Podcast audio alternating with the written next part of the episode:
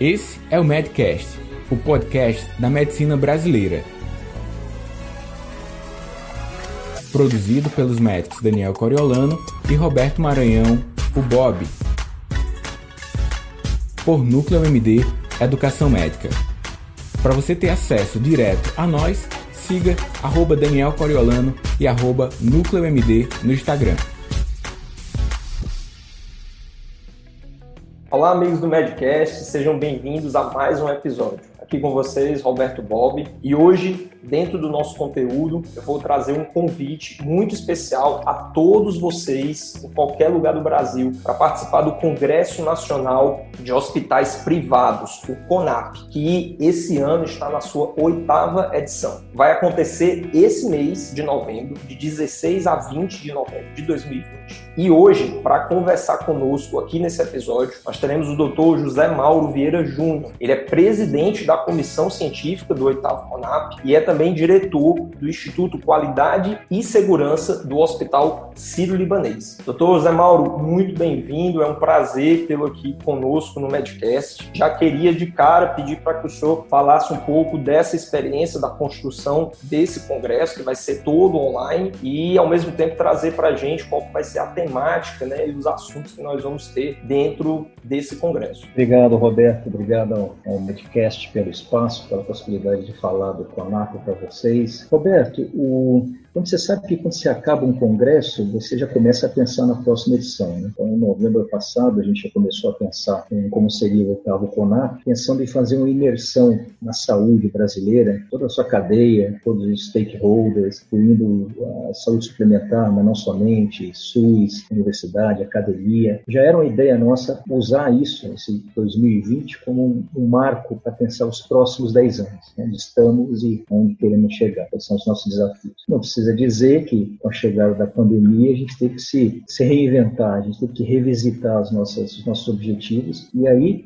Número um, a gente só percebe, a gente percebeu que só tinha uma maneira de Conan, faria sentido, se ele fosse totalmente digital. Isso é um grande desafio, essa novidade a gente vai aprender a fazer junto. Segundo, ah, que ele fosse gratuito, para a gente aumentar o acesso, aumentar o nosso alcance e fazer um chamamento para a sociedade toda ah, para discutir a, a questão do, do Covid. E, obviamente, o terceiro seria a gente manteria os três eixos ah, que a gente tinha pensado para discutir no CONAP, mas, obviamente, sob a perspectiva da pandemia do Covid-19. Então, a gente entendeu que não poderia ter um outro tema mais importante que não fosse eh, os nossos aprendizados, o que a gente acertou, o que a gente errou, como é que a gente sai disso tudo. Ah, a gente não saiu ainda, então imaginei, confesso que imaginei que em novembro a gente pudesse estar saindo, mas vai ser uma oportunidade para a gente olhar para trás e ver o que nos espera ainda, perspectiva de vacina, aprendizados, questões de segunda onda, a gente vai ter muita gente falando de informação, de predição, de epidemiologia, perspectiva do, do intensivista, perspectiva do infectologista, uh, dos provedores de saúde, dos pagadores. Então, vai ser um fórum bem interessante uh, que vai uh, propiciar um debate e, realmente, como o tema diz, né, tirar proveito dessas lições e colocar em perspectiva. Né. Gostei muito. Eu fiz a visita ao site para todos que estão escutando a gente no Medcast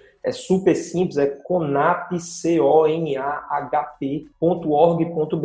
E lá você vai ter com destaque, né, tudo isso que o Dr. Mauro falou para a gente em relação às lições da pandemia. Então, desafios e perspectivas para o sistema de saúde brasileiro. E o muito interessante é que vão ser cerca de 100 palestrantes. Já tem lá no site a confirmação de mais de 10 convidados internacionais. E aí eu queria dar destaque a alguns nomes, né, a Marta Temido, ministra da Saúde de Portugal, o Martin Macari, professor da Johns Hopkins, e a Socorro Gross, representante da OPAS no Brasil. Dentro das diversas temáticas, nós vamos ter a oportunidade de dialogar com pessoas do cenário internacional e justamente trazer essas experiências para a gente ver como é que a gente avança tudo aquilo que nós vivenciamos e ainda estamos vivenciando dentro do cenário da Covid-19. Um assunto que eu vi dentro da programação e que me chamou bastante atenção é a questão do burnout dos profissionais. Situação completamente atípica. Sabemos que os profissionais de saúde eles já vivenciam uma situação de burnout muitas das vezes devido à sobrecarga de trabalho, multicontratos, trabalho em vários lugares diferentes e a pandemia veio para agravar ainda mais essa situação, porque era algo completamente inesperado, não haveria como a gente se preparar de forma ideal para uma situação como essa, porque em nenhum lugar do mundo ela passou desapercebida ou passou sem deixar danos severos à sociedade. Mas sem dúvida vale que nós possamos aprender. E aí eu queria que o senhor trouxesse aí de repente algo mais sobre essa temática e até pensando aí em quais eixos ela se encaixa para as pessoas que nos escutam e ao mesmo tempo explicar como é que a pessoa que vai se inscrever no congresso vai ter essa experiência, ele vai ter lá 100 palestras, então assim, ele vai ter que escolher entre uma e outra, né? ele vai ter que se inscrever, é, é, como é que vai ser essa experiência para que eles possam ter aí o, melhor, melhor proveito possível desse congresso? Excelentes questões levantadas, são várias, eu vou tentar atacar uma por uma. A primeira é, é que você, você chamou bem a atenção de, nomes importantes que, que, estarão com a gente, né, como a ministra da Saúde de Portugal, a representante da OPAS, o Mark Macari da, da Johns Hopkins, mas, mas não se limitam a eles. A gente fez questão, a comissão científica fez questão de incluir representantes de formadores de opinião em saúde do mundo inteiro. Então vai ter representante do Instituto for Health Improvement, da Advisory Board, como já falei da Johns Hopkins, a gente vai ter gente da Sociedade Americana de Medicina Intensiva, da Sociedade Brasileira, ter a representante do projeto Coalizão de Pesquisa, representante da USP, da Fundação Getúlio Vargas, do Lancet, eh, da instituição que, que representa Global Burden of Disease, enfim, vai ser um, um, um continente grande de pessoas uh, para tentar compor um, um, debate bem interessante e bem diverso. Com relação aos eixos, né, como você falou bem, o burnout está num dos eixos. A gente já tinha ideia de fazer um, CONAP, obviamente um congresso como esse, no seu tempo limitado, não pode ser totalmente inclusivo, de A a Z, em todos os temas de saúde, mas a gente consegue, dentro de três eixos, ser bem inclusivo. Então, a gente tem um eixo de pessoas, um eixo de sustentabilidade e um eixo de modelos assistenciais. Então, eles são um pouco meio autoexplicativos. Né? Então, pessoas diz respeito a tudo que tem relação com pacientes, com força de trabalho, com os provedores de saúde, com os pagadores, com os fornecedores de produtos, com todos os elementos da cadeia de saúde. Então, quando a gente fala de pessoas, não tem como a gente deixar de falar da crise que a nossa força de trabalho está experimentando com a Covid. O burnout já era uma questão é, muito sensível, principalmente em médicos, enfermeiros e outros profissionais de saúde que trabalham em setores de alta demanda e alto estresse, como emergências, como terapia intensiva. E, e com a Covid, né, com, a alta demanda, com necessidade de, de resiliência do, da nossa capacidade, a gente viu isso ser levado à décima potência. Eu trabalhei durante a crise do Covid aqui em São Paulo, no seu começo, no Hospital das Clínicas, e fiquei três meses no UTI de Covid quase todo dia, e dentro do Ciro Libanês também a gente ainda vive uma, uma pandemia com alta demanda lá, e a gente uh, percebe isso, percebe isso no rosto das pessoas. Então, os profissionais de saúde de hoje, eles trabalham com medo, com insegurança, uh, tendo que se paramentar de maneira que nunca antes foi necessário, né? Quando trabalhar com lesões, injúrias de face, por máscara N95, incapacidade de se alimentar, de fazer a sua higiene pessoal, muitas vezes durante aquelas 12 horas de plantão. Uh, eu nunca vi, Roberto, uma carga de trabalho tão grande na minha vida. Com 30 anos de nefrologia e medicina intensiva, eu nunca trabalhei em condições tão exigentes. Como se você tivesse uma UTI de 10 ou 20 leitos,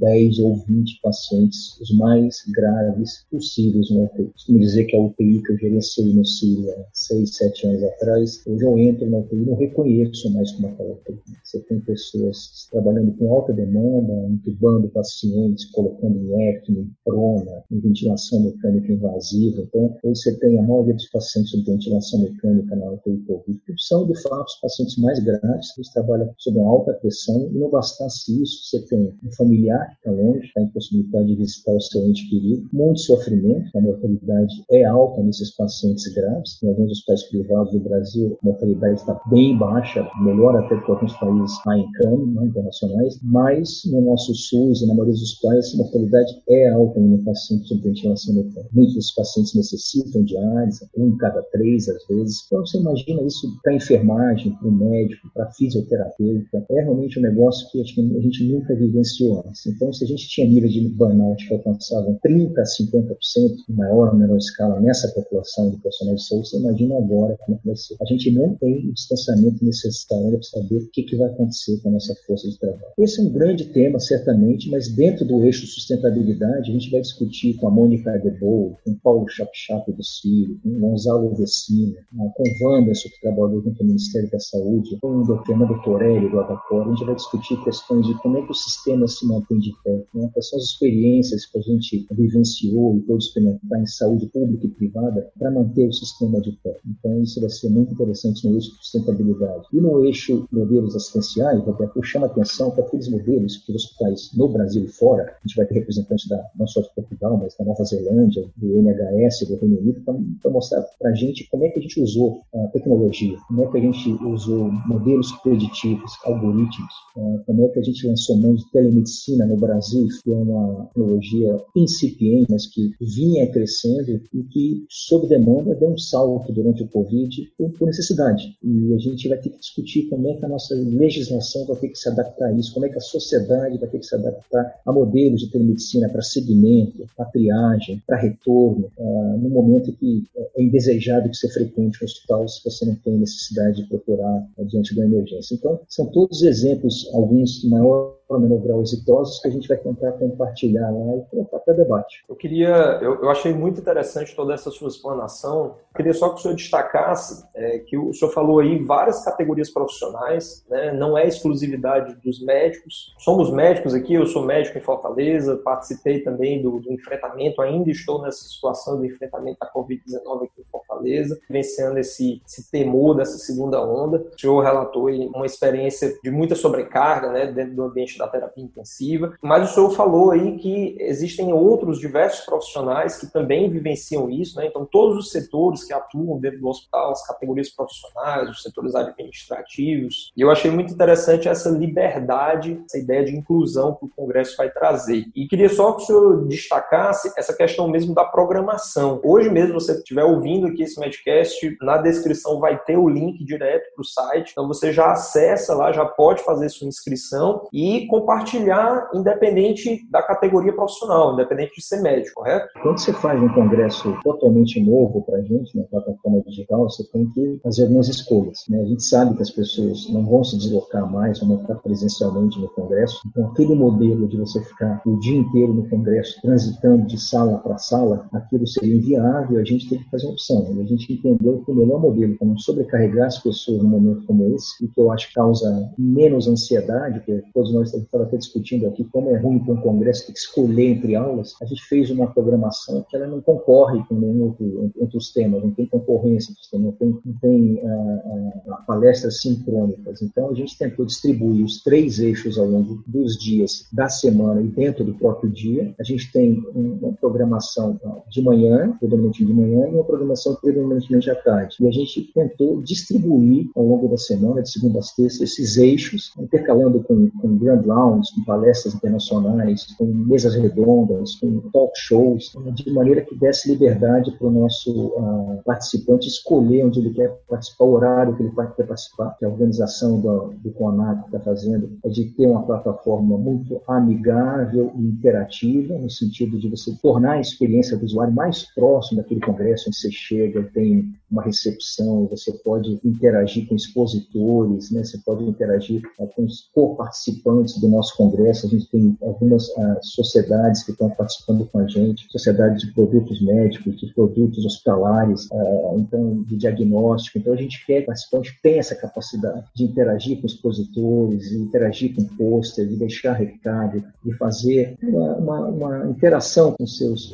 participantes de maneira que ele possa tirar o melhor proveito um congresso como se fosse presencial. A gente não quer perder esse aspecto positivo de um congresso, que é a interação entre os seus palestrantes. Então, essa é a ideia. Vamos ver se a gente consegue lograr êxito. Eu convido a todos. A gente está e a gente teve 5 mil quase participantes ano passado, na sua sétima edição. Ainda foi um baita sucesso e a gente já ultrapassou esse ano 10 mil inscritos. Então, então, então estamos querendo aumentar esse, esse alcance para 20 mil ou mais nessa reta final, para que a gente realmente tenha um congresso congresso que já era um congresso um dos mais importantes na área de saúde. A gente tem, como eu te falei, representantes da academia, a gente tem representantes da saúde pública, a gente tem o professor Eugênio Vilaça, o professor Gonçalo Vecina, os dois participaram da confecção dessa programação, então, e estarão representando a gente durante, durante o programa. Teremos todo dia, ao final do dia, um café Conaca, onde algumas pessoas selecionadas vão, vão discutir aquele dia e programar o dia seguinte, provocar. E a ideia é que a gente tenha realmente um canal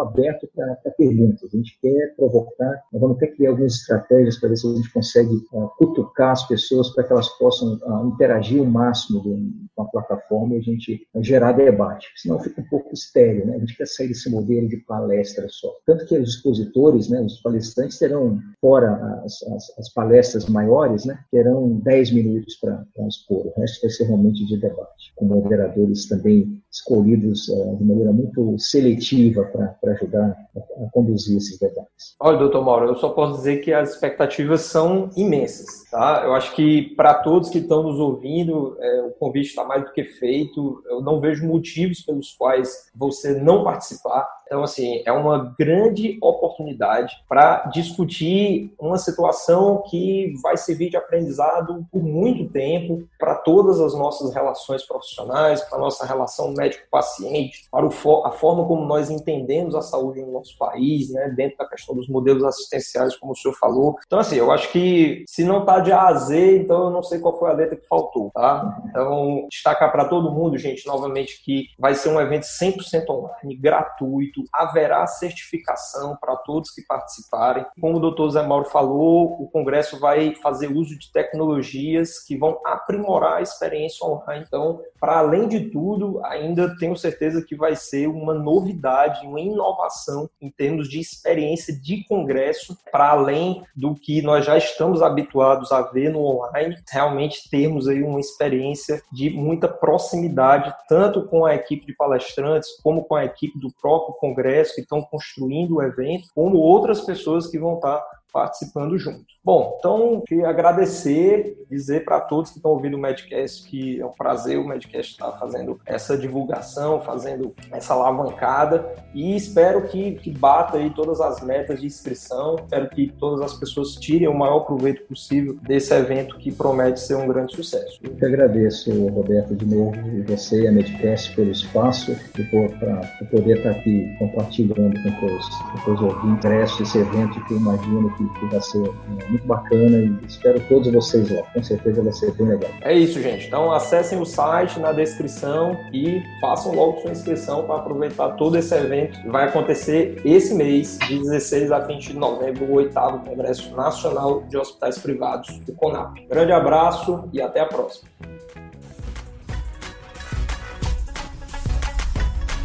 Obrigado por acessar o Medcast. Para você ter acesso à comunidade fechada do podcast e ainda ter acesso a web aulas, e-books, mini cursos, conteúdos complementares aos episódios publicados por aqui, faça parte do Medcast Premium.